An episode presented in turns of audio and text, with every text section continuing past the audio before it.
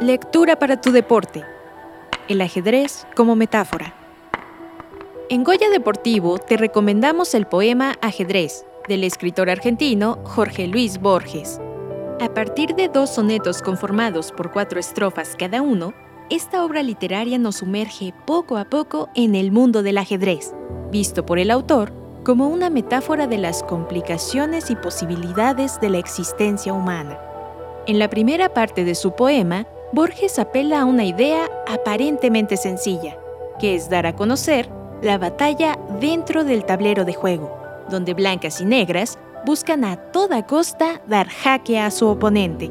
Sin embargo, el texto se complejiza poco a poco cuando sale a relucir el tema de la finitud de la existencia humana, una batalla perdida del hombre frente al tiempo fuera del tablero de ajedrez.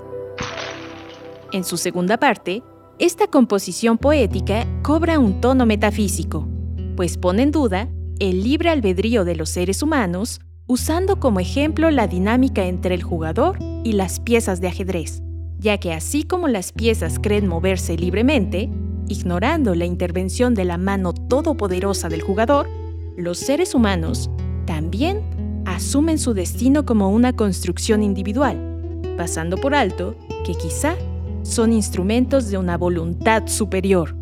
Sin embargo, la genialidad de Borges no termina ahí, ya que culmina su poema con una pregunta alusiva al origen último de las cosas. ¿Qué Dios detrás de Dios? ¿La trama empieza? Hasta la fecha, esta interrogante continúa.